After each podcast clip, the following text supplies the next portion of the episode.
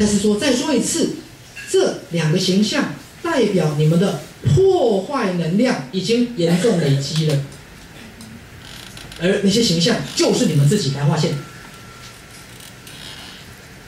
各位，所以假设其实对应到我们生的疾病，你的病就是谁？就是你，你的病就是某一部分的你的投射，你懂了吗？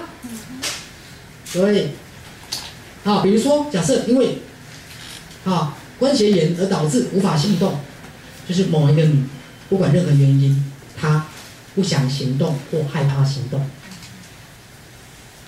可以理解我的意思吗？要么他不想动，要么他害怕动。某一个不想动的你，也许觉得自己白费功夫，有一次觉得自己的行动 CP 值不高，也许觉得自己根本不想出门，也许觉得自己根本不想那么累，好，也许觉得自己啊越行动越危险，明白吗？他一定内在有个自己投射到疾病上面去，所以再次讲一句话，好，所以所以我们要经常注意我们自己哦，我们是否累积了严重的破坏性能量？因为可能我们意识上没有面对。好，由于精神上的什么懒惰，耳朵要勤快一点哦，一定要勇敢面对自己的内心。好，那那个形象就是你们自己，而这个事实显示，虽然你们的破坏力具体显现在外在世界，但其实已经转而向内了，转而向内了。好，来再次的强调，你们的人格，如果它能创造，也能建设，那即使。转向破坏的方向也一样，所以再次在讲，当我们的能量转到破坏性的方向，它能不能转回来？可以，可以。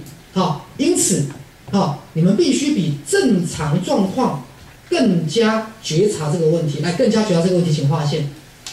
好，所以各位，我的意思是说，啊，身为赛斯家族，我们真的要经常自我觉察。好，我甚至告诉大家，比如说我刚讲哦，如果你有个破坏性能量，你不觉察。或是你有一个很强烈的啊负面能量，你不觉察，有没有可能变车祸？有可能变成车祸，有可能变成一个啊生命的灾难，了解吗？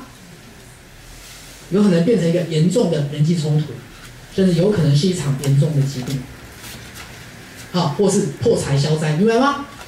好，所以所有这些东西，好，其实，好，都跟好我们的觉察有关。所以为什么我要同学经常的回来关照你的内心，关照你的内心，好，这是赛斯家族要经常保持的习惯，好。